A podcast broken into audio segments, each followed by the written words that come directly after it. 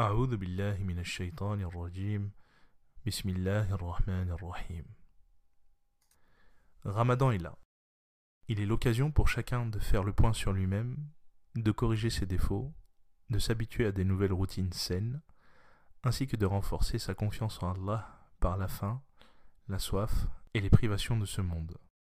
Tout cela au profit d'une plus grande paix intérieure, un esprit assaini et un cœur revivifié par les bonnes œuvres. Outre le mois de la contemplation ainsi que de la revivification de la foi, c'est aussi un mois où les bonnes actions sont facilitées, où la fraternité est encouragée, ainsi que la compassion et l'empathie. Jeûner, outre l'effort que cela demande, ainsi que la purification qu'il apporte, est une immersion dans le quotidien des plus démunis. C'est donc le moment privilégié de l'année où il est important de faire largesse de ce qu'Allah nous a accordé.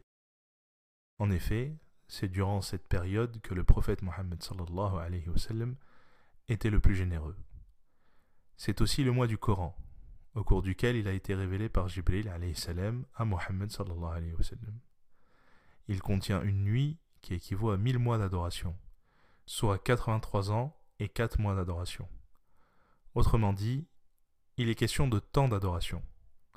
Une seule nuit, si sa récompense nous est accordée par Allah, équivaut en récompense à 83 ans et 4 mois de temps d'adoration. Aujourd'hui, si nous considérons 10 minutes en moyenne de temps de prière obligatoire par prière, soit 50 minutes par jour environ, arrondissons à une heure. Les prières obligatoires ne prennent qu'une heure par jour donc. Si on y rajoute 30 minutes de prière surrogatoire et 30 minutes par jour d'action autre qui relève de l'adoration, comme le dhikr, l'aumône, etc., nous passerions deux heures par jour à adorer Allah. En suivant ce calcul, pour faire mille mois, il nous faudrait environ mille ans pour ne retirer que 83 ans et 4 mois d'adoration en substance. Rendez-vous compte de ce bienfait. Allah nous l'évoque dans la Sourate 2, verset 183, où il est dit Ô les croyants, on vous a prescrit le jeûne, as comme on l'a prescrit à ceux d'avant vous. Ainsi atteindrez-vous la piété. L'objectif principal donc est évoqué dans ce verset est la piété. En effet, une des raisons qui pourrait expliquer cet objectif est que la piété, lorsqu'elle est effective chez le croyant, est un phare dont la lumière est celle de la foi, et qui rayonne aussi bien sur le visage du pieux que sur ses actions. La miséricorde et la modestie que le pieux applique dans sa démarche et dans ses interactions font que si chacun de nous œuvre à se rapprocher de la piété, nous serions moins sujets aux dérives qui se généralisent dans nos sociétés, nous serions plus à même de nous comporter de manière plus noble, plus éthique et certainement plus sage.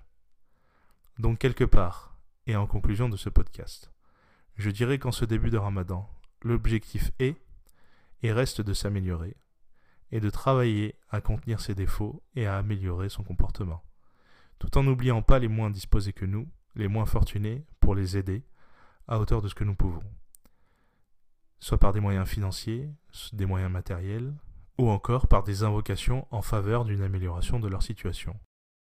Je vous souhaite un excellent ramadan, plein d'actions pieuses et de méditations fructueuses. Qu'Allah accepte nos œuvres et nous accorde le meilleur d'ici-bas et le meilleur de l'au-delà. Wassalamu alaikum wa.